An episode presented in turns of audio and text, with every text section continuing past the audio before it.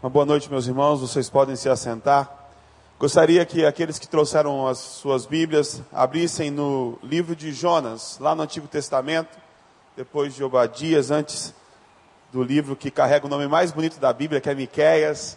Você vai encontrar o livro de Jonas. Abre aí, nós vamos ler o capítulo 1. Eu quero dizer a você que veio aqui nesta noite que nós estamos nos sentindo honrados com a sua presença. Você que nos visita, você que está vindo de uma outra igreja, leve o abraço do nosso pastor que está em uma viagem missionária ao leste europeu. Leve o abraço dessa igreja até o seu pastor, até a sua igreja. Você que está nos visitando e ainda não tem um lugar para congregar, nós estamos de braços abertos para receber você. Aqui você vai encontrar uma família, um lugar onde você vai poder caminhar com Jesus e crescer no conhecimento da verdade. Vamos ler Jonas, capítulo 1. Você que não trouxe sua Bíblia, por favor, é, peça ajuda para quem está do teu lado e trouxe a Bíblia e acompanhe a leitura conosco. Assim diz a palavra de Deus. A minha versão é a nova tradução na linguagem de hoje. Certo dia o Senhor Deus disse a Jonas, filho de Amitai: Apronte-se, vá à grande cidade de Nínive e grite contra ela, porque a maldade daquela gente chegou aos meus ouvidos. Jonas se aprontou, mas fugiu do Senhor indo na direção contrária. Ele desceu a Jope e ali encontrou um navio que estava de saída para a Espanha. Pagou a passagem e embarcou a fim de viajar com os marinheiros para a Espanha, na sua linguagem provavelmente Tatarsis, para longe do Senhor. No entanto, Deus mandou um forte vento e houve uma tempestade no mar. Era tão violenta que o navio estava em perigo de se partir ao meio. Os marinheiros ficaram com muito medo e gritavam por socorro, cada um ao seu Deus. E para que o navio ficasse mais leve, jogaram a carga no mar. Porém, Jonas tinha descido ao porão e ali havia se deitado e caído num sono profundo. O capitão do navio o encontrou ali e disse: Como é que você está aí dormindo? Levante-se, peça socorro ao seu Deus. Pode ser que ele tenha pena de nós e não deixe a gente morrer. Os marinheiros disseram uns aos outros: Vamos, vamos tirar as sortes para descobrir quem é o culpado de estarmos neste perigo. Eles fizeram isso e o nome de Jonas foi sorteado. Então lhe perguntaram: Agora diga, quem é o culpado de tudo isso? O que você está fazendo aqui? De onde você vem? De que país você é? E qual é o seu povo? No que Jonas respondeu: Eu sou hebreu. Eu adoro o Senhor, o Deus do céu que fez o mar e a terra. Em seguida, Jonas contou que estava fugindo de Deus, o Senhor. Aí os marinheiros ficaram mais apavorados ainda e disseram: Veja só o que você fez. A tempestade piorava cada vez mais, de modo que os marinheiros perguntaram a Jonas: Que devemos fazer com você para que o mar se acalme? Jonas respondeu: Vocês me peguem, joguem no mar, que ele ficará calmo, pois eu sei que foi por minha culpa que essa terrível tempestade caiu sobre vocês. Em vez de fazerem isso, os marinheiros começaram a remar com toda a força, tentando levar o navio para a praia. Porém, não conseguiam nada, porque a tempestade piorava ainda mais. Então oraram bem alto assim: Ó Senhor Deus, não nos castigues com a morte, por tirarmos a vida deste homem, pois és tu, ó Senhor, quem está fazendo isso. E o que está acontecendo é da tua vontade. Em seguida, os marinheiros pegaram Jonas e o jogaram no mar. E logo o mar se acalmou. Eles ficaram com tanto medo do Senhor, que lhe ofereceram um sacrifício e lhe fizeram promessas. O Senhor ordenou que um grande peixe engolisse Jonas, e ele ficou dentro do peixe, três dias e três noites. Abaixe sua cabeça, vamos orar. Pai eterno, nesta noite, nós te pedimos, com toda humildade, com quebrantamento, que tu fales ao nosso coração. Que tu utilizes, meu Pai, essa história para dizer exatamente aquilo que nós precisamos ouvir nessa noite. Que haja na tua casa quebrantamento, que haja derramamento de vidas aos teus pés, e que a tua palavra encontre os caminhos mais escuros de nossa alma e traga luz aonde precisa ser trazido luz. É o que nós te pedimos no nome de Jesus. Amém. Meus irmãos, o livro de Jonas, para mim, é o livro mais especial do Antigo Testamento. É o livro que me apaixona. É o livro de onde eu tirei na minha vida mais lições profundas. E ele começa de uma forma muito interessante, porque é um livro muito interessante.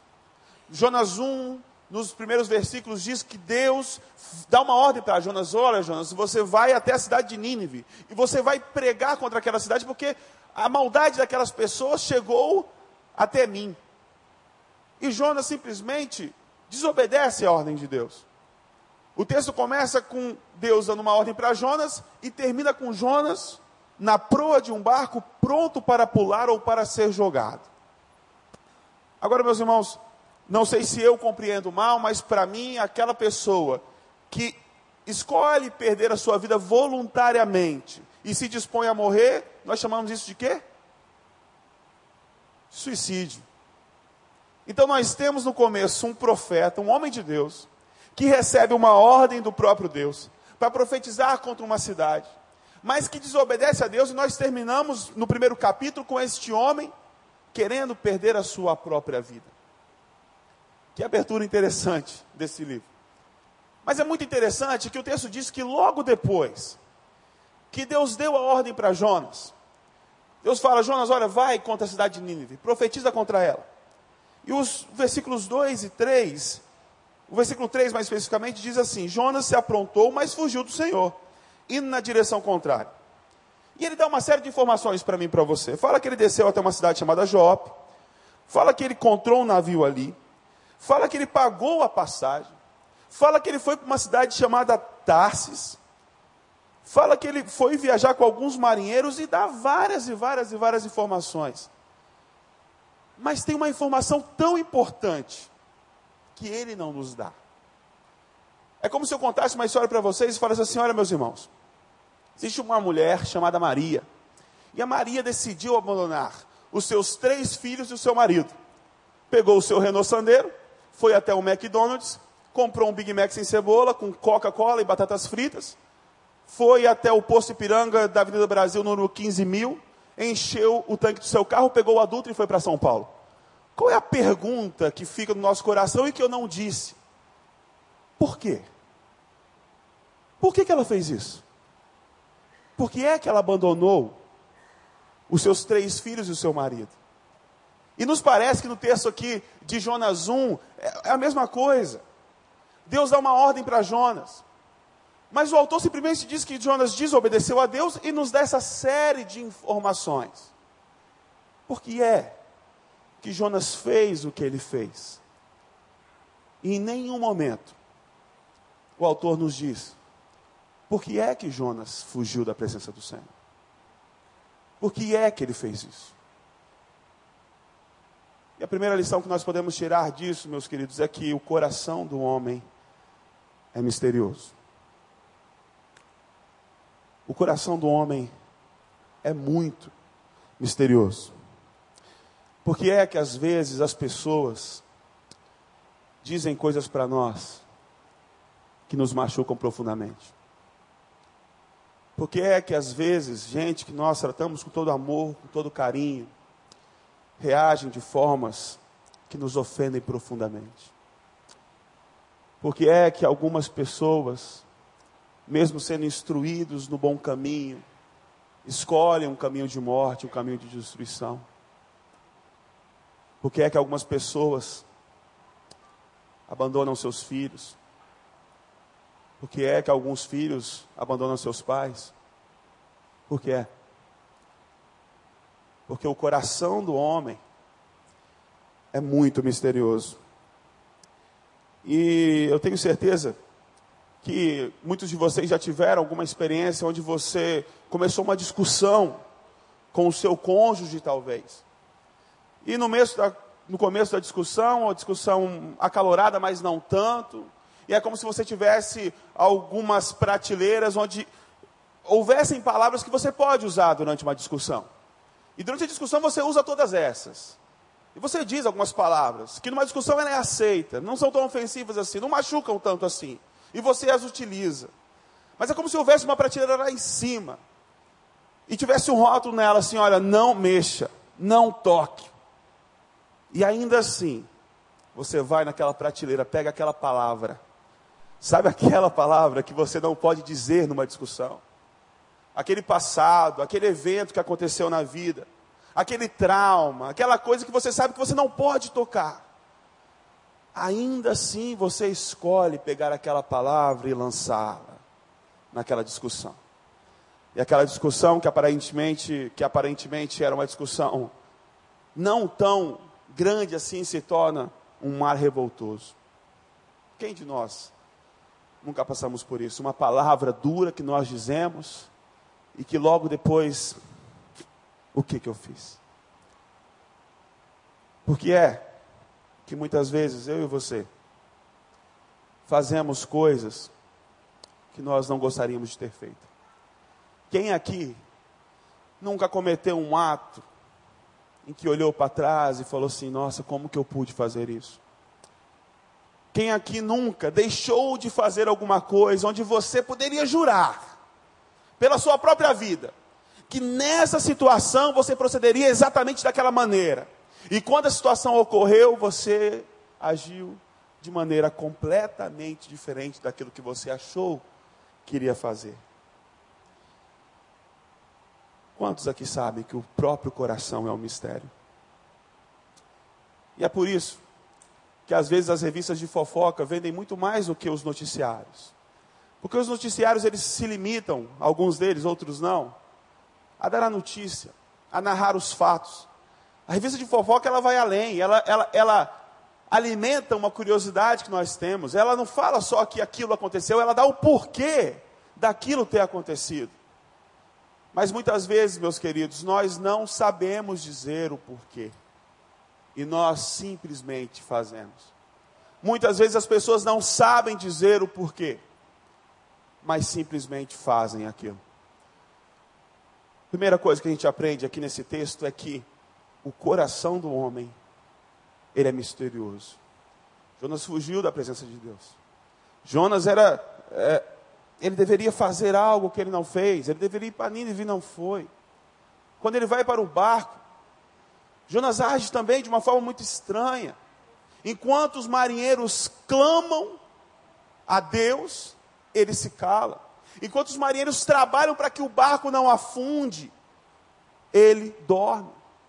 Enquanto Jonas quer tirar a própria vida, os marinheiros fazem de tudo para salvá-lo. O coração de Jonas é um mistério, assim como o meu e o seu coração também é um mistério. Mas existe um outro aspecto muito importante nesse texto. O texto diz, lá no versículo 1, Jonas era profeta do Senhor. Ele era um profeta do Senhor. E aí vai falar de alguns marinheiros. Então Jonas era um homem de Deus e os marinheiros não eram homens de Deus. Tanto é que mais à frente o texto vai dizer que no meio do desespero cada um clamou ao seu próprio Deus. O texto divide muito bem em duas categorias de pessoas. Onde existe o profeta de Deus, o homem de Deus, e onde existe os pagãos, onde existem os infiéis, aqueles que não são de Deus. Mas no decorrer da história, parece que as coisas se confundem.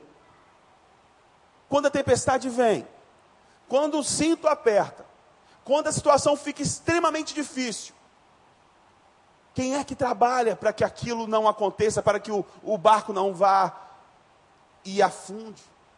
São os marinheiros. Onde que está o homem de Deus? O homem de Deus está dormindo. Na hora que eles veem que as atitudes deles não têm mais sentido nenhum, eles clamam, eles erguem suas vozes, eles oram. E que o que o homem de Deus faz? Se cala. Na hora em que Jonas decide entregar a sua vida, o profeta de Deus não dá valor à vida humana. O que que os infiéis, os ímpios, os pagãos fazem? Eles fazem de tudo, de tudo, para que Jonas não morra. E no final da história, do capítulo 1, de uma forma muito interessante, no versículo 16 diz assim: Eles ficaram, eles temeram ao Senhor e ofereceram sacrifício e lhe fizeram promessas. Essa história aqui está toda embaralhada. O profeta de Deus que era o homem que deveria trazer a palavra de esperança, a palavra de conforto, era o homem que deveria louvar ao Senhor, interceder por aqueles homens. Este é o que fica calado, o que fica imóvel, aquele que não faz nada, aquele que quer tirar a sua própria vida. E aqueles que eram os maus da história, os ímpios, os pagãos, são estes homens que lutam até suas últimas forças e reconhecem no final que Deus é o Senhor da terra e do mar. E adoram esse Deus e oferecem sacrifícios a esse Deus. E fazem promessas a esse Deus. E a gente aprende nesse texto que o mundo muitas vezes não funciona da forma como nós achamos que ele deveria funcionar. O mundo nem sempre funciona da forma como achamos que ele deveria funcionar. Porque nós rotulamos, nós criamos diversas categorias. Os cristãos são aqueles que são os bonzinhos, são aqueles que não dizem palavras más, são aqueles que não ofendem, são aqueles que não traem. Os cristãos são aqueles que agem sempre com amor, com aceitação. Já os não cristãos, não. É pura perversidade, é pura maldade. Não existe tolerância, não existe compaixão, não existe fidelidade, não existe nada de bom. Na igreja, na igreja as coisas são completamente diferentes. Na igreja o povo todo é muito unido e muito harmonioso, não existe fofoca. Na igreja de Deus não existe um irmão passando a perna no outro, todos fazem o seu negócio corretamente. Na igreja de Cristo, as pessoas agem com amor o tempo todo umas com as outras. Não existe corrupção, não existe nada de errado. Agora, nas instituições fora da igreja, só existe perversidade. As instituições que não são igreja, elas são completamente dominadas pelo mal. E a gente separa essas categorias. Mas quando nós olhamos para a vida e, fazem, fazemos uma leitura fiel do que acontece na nossa verdade, nós vamos ver que as coisas não acontecem bem assim. Nós vamos ver que diversas coisas acontecem da forma como não deveriam acontecer. Vamos ver que o mundo não funciona sempre da forma como nós achamos que ele deveria funcionar. Eu vi um filme uma vez que marcou muito a minha vida. O nome do filme é Crash, No Limite. Ele foi ganhador de Oscar, inclusive. E tem duas cenas desse filme que mexeram comigo. Mexeram muito comigo. Logo no começo do filme tem uma cena onde um policial para um casal e ele pede para que o casal desça do veículo. E a mulher tinha tomado uma bebidinha ou outra, se exaltou um pouco e confrontou o policial e aquele policial para humilhar aquele casal. Abusou daquela mulher. Aliciou aquela mulher. Passou a mão naquela mulher. Na frente do próprio marido.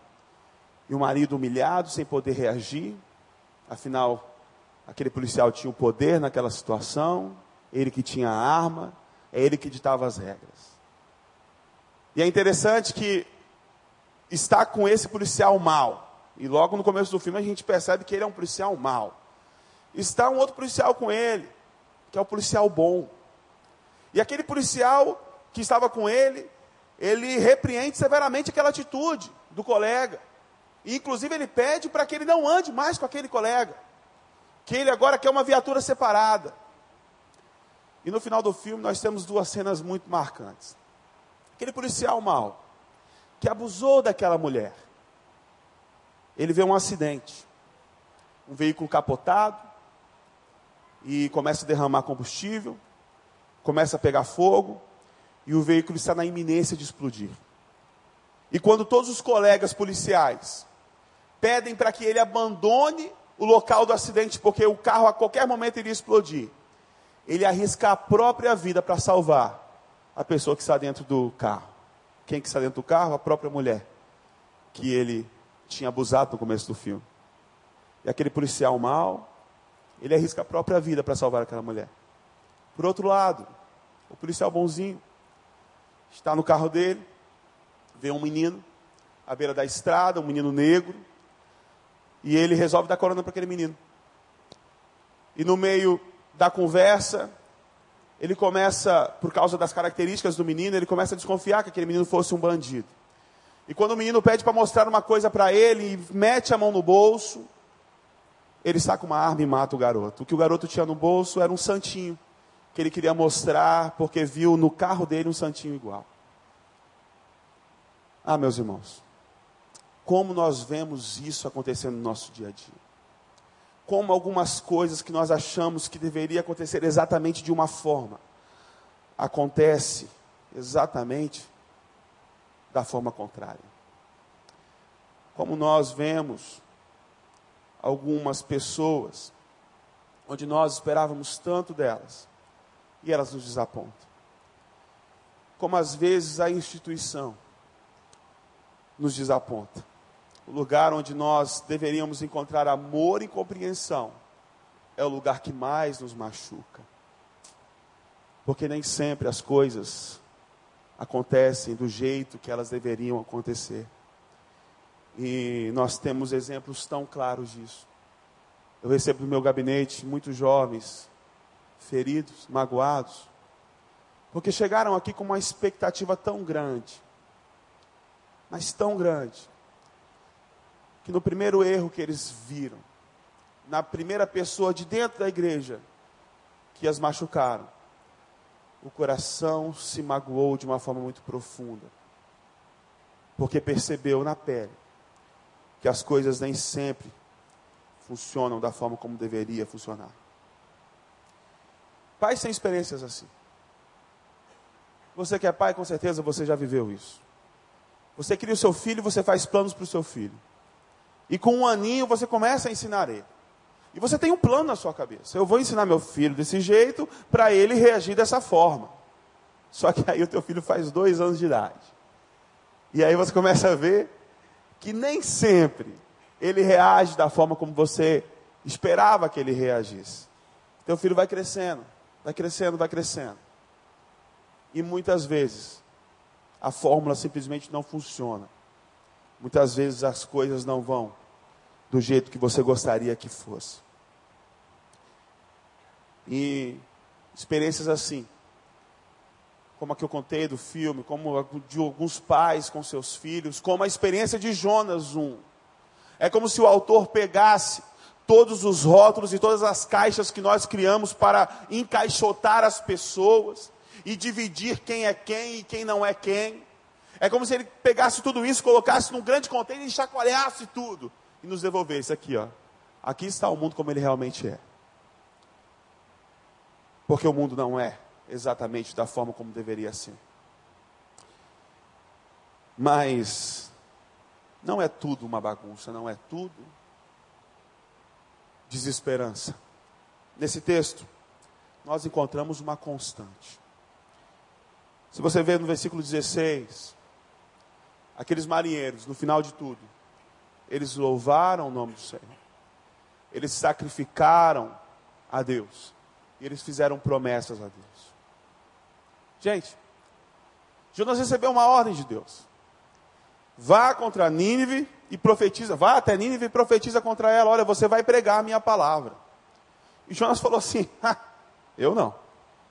Eu não vou.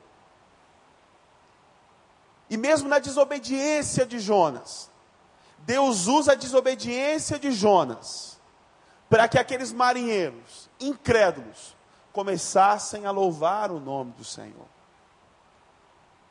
E a, a história meio que faz Jonas virar alguém muito, até com motivo de piada. Olha só, ele escolheu não fazer a vontade de Deus, achando que a vontade de Deus não seria cumprida. Mas a vontade de Deus, no final das contas, acabou sendo cumprida. Porque Deus, meu querido, Ele não muda. E a vontade dele, ela é soberana. E quer você queira, quer não, Quer você obedeça ou não, o propósito de Deus vai se cumprir. E mesmo no teu não, mesmo na tua desobediência, Ele vai usar até isso, para que o propósito dele se cumpra. Você pode fazer o que quiser, o propósito de Deus vai se cumprir. A questão é, quanto que você vai ter que sofrer para que isso aconteça? a obediência sempre é o melhor caminho. Eu queria, caminhando já para o final, que você abrisse a sua Bíblia no livro de Mateus, no Evangelho de Mateus. Lá no capítulo 12, nos versículos 38 a 40, um diálogo muito interessante que acontece.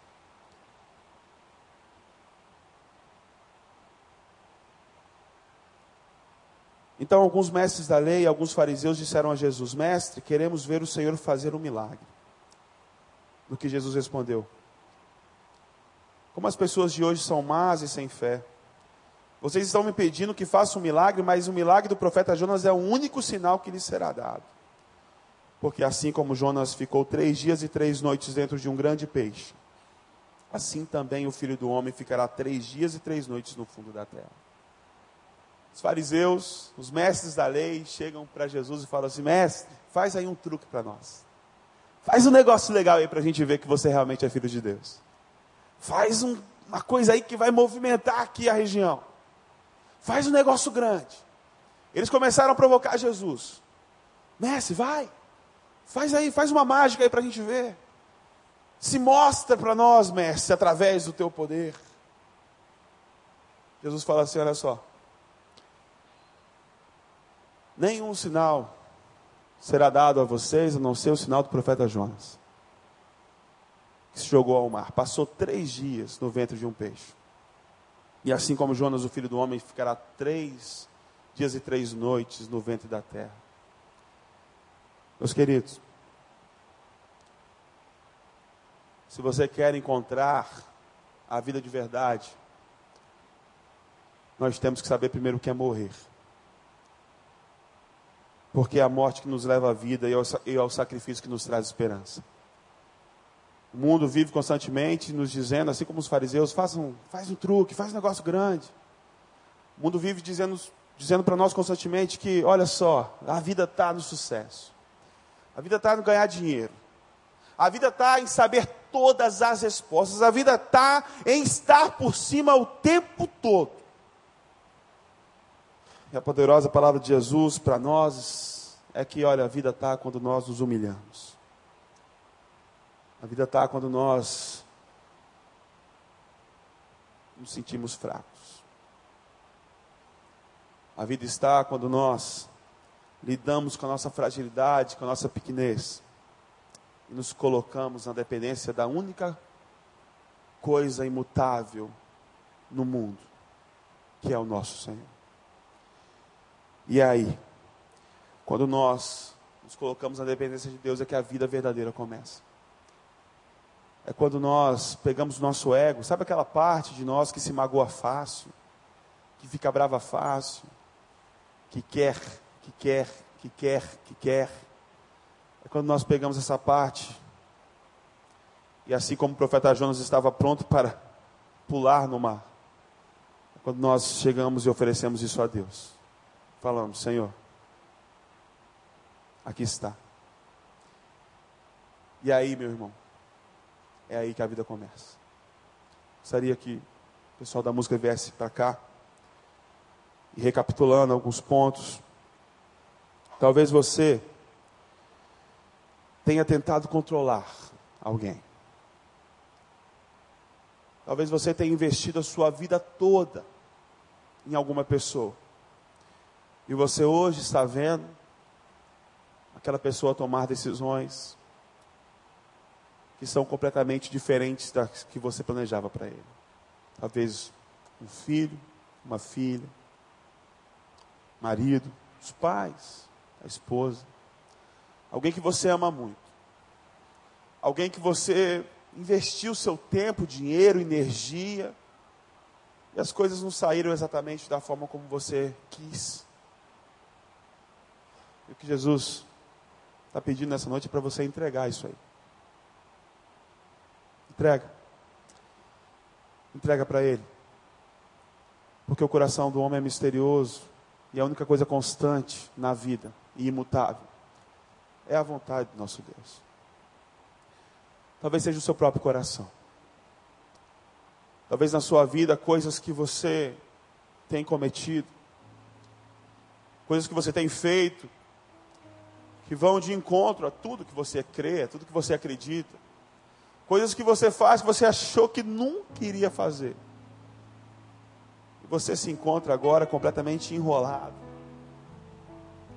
você se encontra numa situação que parece ser irreversível. E você se vê fraco. Você se vê frágil. Você se vê completamente desesperado. E o que Deus quer de você nessa noite é que você entregue isso aí para Ele.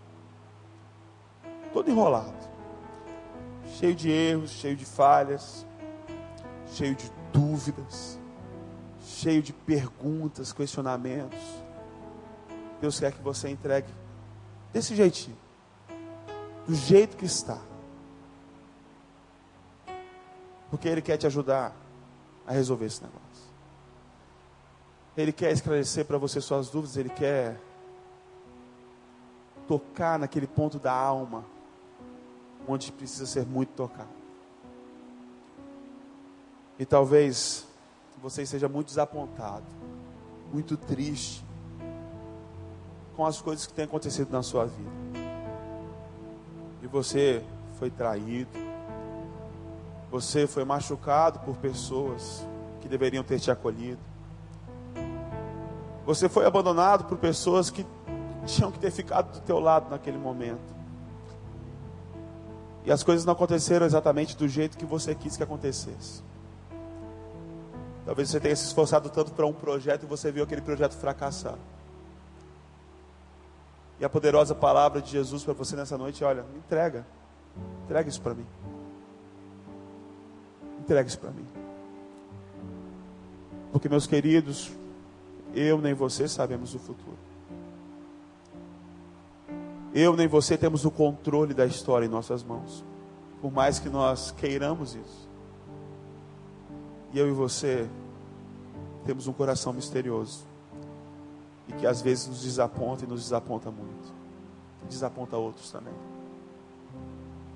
E a única coisa que nós podemos fazer diante dessa situação é nos apegarmos àquele que é constante, aquele que é imutável, aquele que nunca falhou e nunca falhará, aquele onde nós podemos depositar toda a nossa confiança, a nossa esperança e nunca, jamais seremos frustrados. Eu quero convidar você, nesse momento, a ficar de pé. E durante essa canção, colocar diante de Deus essas coisas. Colocar para o Senhor tudo aquilo que tem te trazido dor, dúvidas, crises, desânimo. E não importa o que seja, não importa o quão enrolado esteja, é desse jeitinho que Deus quer que você chegue para Ele. Porque vai ser a graça e o amor a misericórdia desse Deus que vai curar o teu coração, que vai restaurar a tua alma, que vai curar as suas feridas, que faz de você uma pessoa nova, que vai te dar segurança no meio da incerteza, que vai fazer com que você passe por todas as circunstâncias da vida, independentemente de ganhar ou perder você sempre sairá vitorioso porque você vai estar firme com Jesus. Então canta essa canção.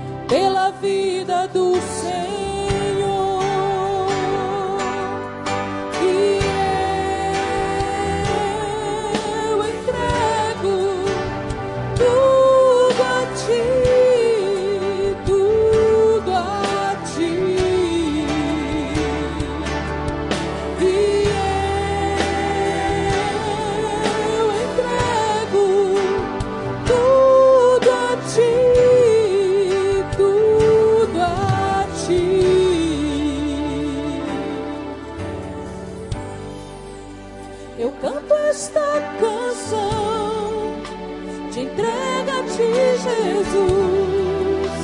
E o que o mundo dá, eu deixo aos pés da cruz,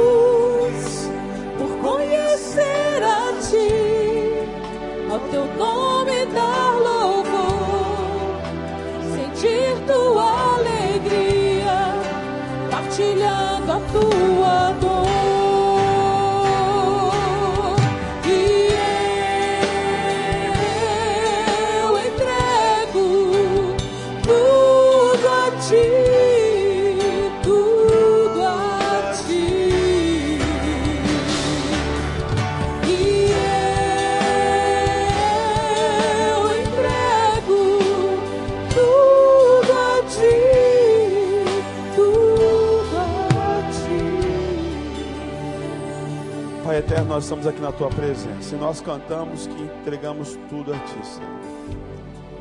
E tu conheces cada coração. Tu sabes, meu Pai, como cada um entrou aqui nesta noite. Tu sabes a necessidade de cada um dos seus filhos. E Pai, aquelas pessoas que nesta noite entregam a Ti, Senhor, todo o investimento que fizeram em alguém que não receberam o retorno que queriam. As pessoas que foram desapontadas, em nome de Jesus, recebe isso, Senhor, e trabalha nisso. Todos aqueles, Senhor, que foram maltratados pela vida. Todas, todos aqueles, meu Pai, que tiveram projetos e sonhos, planos frustrados, Senhor. Todos aqueles que foram traídos, todos aqueles que foram magoados de alguma forma. Todos aqueles que se sentem injustiçados. Onde as coisas da vida não foram para o rumo, onde acharam que deveriam ir. E essas pessoas entregam a Ti isso também. E trabalha nisso, Pai. Cura o coração, Senhor. Toca nas feridas com Suas mãos poderosas e curadoras, Senhor. E traz ânimo, Senhor, para aqueles que estão desanimados. Traz restauração para aqueles que estão completamente quebrados, Senhor. Traz esperança para aqueles que desistiram de esperar, Senhor aqueles, meu Pai, que vêm diante de Ti com todos os seus erros, que reconhecem aqui diante do Senhor a sua fragilidade, a sua pequenez, que reconhecem, meu Pai, a sua miserabilidade diante de Ti. As pessoas aqui que fizeram coisas, meu Pai, que acharam que nunca fariam que se embolaram em seus pecados e hoje se encontram completamente, meu Pai, numa situação sem saída, Senhor. Meu Pai, que tu os aceites da forma como eles estão e que a tua luz penetre no mais profundo da alma, trazendo transformação, Senhor. E que eles se vejam livres hoje das cadeias, meu Pai e que eles possam sair por essas portas se sentindo perdoados, libertos e amados pelo Deus Todo-Poderoso. Que a tua graça, o teu amor e a tua misericórdia alcance cada coração nesta noite, meu Pai. E faça a transformação que tem que ser feita para a honra e glória do teu santo nome, Senhor. Oh Pai, dependemos de Ti, dependemos do Teu amor, dependemos da Tua misericórdia, dependemos da Tua graça. E é por isso que nós entregamos tudo, tudo, tudo a Ti.